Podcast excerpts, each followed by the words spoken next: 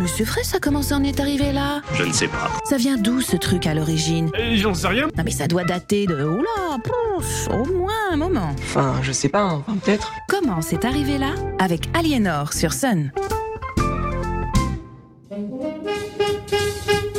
Bonjour et bienvenue dans Comment c'est arrivé là. En ce pluvieux mois de novembre, j'ai eu envie d'amener un peu de fantaisie et de retomber en enfance. Avec une pensée émue pour cette fameuse enfance dont je vais exploser un mythe de la bande dessinée, les Dalton. Quoi? Et oui, ils ont existé dans la vie réelle et pas uniquement dans Lucky Luke avant d'obtenir leur propre série animée dérivée. Prêt pour un petit tour au Far West? On remonte le temps pour arriver dans les années 1850 et on va parler de James Louis Dalton, le papounet. Vétéran de la guerre américano-mexicaine, il se reconvertit comme barman de saloon dans un premier temps dans les territoires indiens qui deviendront l'Oklahoma. Puis il se marie avec Adeline Younger et ensemble ils déménagent aux alentours de Coffeyville au Kansas où ils tiendront une exploitation agricole. Il paraît que c'est plus raisonnable d'être rancher pour élever une famille que barman. Car JL et Adeline vont se montrer prolifiques. 15 enfants naîtront de leur union. 3 de plus que pour cette chère Madame Sarfati. Si tu n'es pas assez vintage pour saisir la référence, cherche-la, elle se classe niveau pépite. Dans l'ordre, nous aurons Ben, Cole, Louis, Littleton, Lélia, Frank. À retenir, il aura un rôle, mais ne spoilons pas. Gratton, dit Grat, William, dit Bill, Eva, Robert, dit Bob, Emmett, Léona, Nami, Adeline et Simon. Nous avons 10 garçons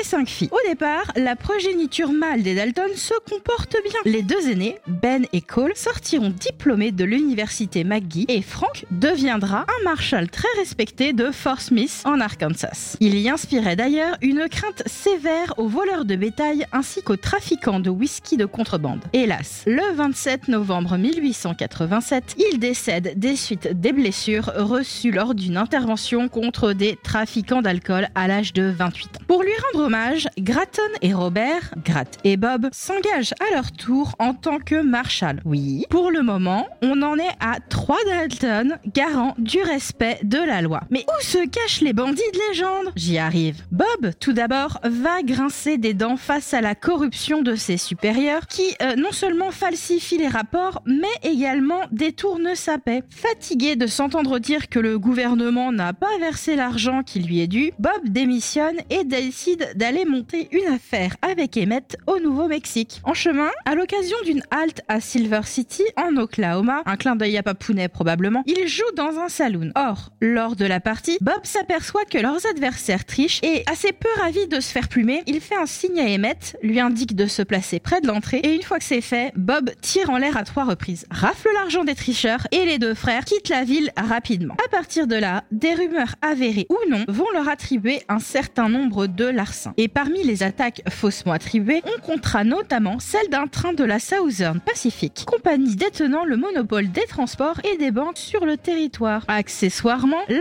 des acteurs majeurs du non-paiement de la solde de Marshall de Bob. Au hasard qui arrange bien des gens, c'est un détective engagé par la Southern Pacific qui attribue l'attaque du train aux frères Dalton. Et à ce moment-là, ils ne sont que deux. Vous avez dit hasard Ouais, on tous. Il ne sera prouvé plus tard qu'ils étaient bien trop loin pour en être responsables. Mais afin d'éviter de rendre des comptes à une parodie de justice qu'ils savent truquer, les frères Dalton choisissent de prendre la fuite. Deux autres de leurs frères vont pâtir de ces rumeurs. Tout d'abord, Bill, accusé de l'attaque d'un train alors qu'il était chez lui au moment des faits, c'est-à-dire à 150 km du lieu du crime, soit euh, 10 heures à d'autres petits tonnerres. C'est le moyen de transport le plus courant de l'époque. Et Bill fera l'objet de poursuites judiciaires pour avoir caché ses frères, mais dans une autre histoire plus tard. Il fera également équipe avec Bill Doolin pour monter son propre gang et sera tué en juin 1894 en tentant de fuir sa maison encerclé par des marshals. Gratton subira également les conséquences des rumeurs du train de la Southern Pacific. Il sera démis de ses fonctions de marshal adjoint et incarcéré. Doté du caractère soumis, fataliste, placide, familial, il s'évade et rejoint ses frères. À partir de là, s'enchaîneront des vols de bétail, de chevaux, des attaques de banques. Leur bande s'adjoindra services de William McElhenney, Narrow Gauge Kid, de George Newcomb et de Charlie Bryant. Comme quoi, quand on maltraite ses forces de l'ordre, la rébellion se montre parfois un peu brutale. Reste calme, Gérald, ça va bien se passer. Ou pas La fin des Dalton? Pas de Lucky Luke, mais un raid mal préparé qui enchaîne les contretemps à Coffeyville, au Kansas, pas loin de chez papa-maman. Voulant faire plus fort que leurs collègues les frères Younger, le gang Dalton prévoit d'attaquer deux banques simultanément. Malheureusement, à l'exception d'Emmett, tous les membres du gang Dalton trouveront la mort ce jour-là, en 1892. Emmett survivra après avoir reçu pas moins de 23 balles dans le corps et se verra condamné à la prison à vie. Sa peine commuée, il sera libéré au bout de 14 ans, en 1907. Il écrira deux livres, Beyond the Law et When the Dalton Road, dont le dernier sera adapté au cinéma par George Marshall. Il jouera également dans un ou deux films et s'éteindra paisiblement en 1937 à l'âge de 66 ans. Je vous retrouve dans 15 jours et vous souhaite une très belle journée à l'écoute du son unique. Retrouvez Comment c'est arrivé là tous les vendredis à 7h30 sur Sun.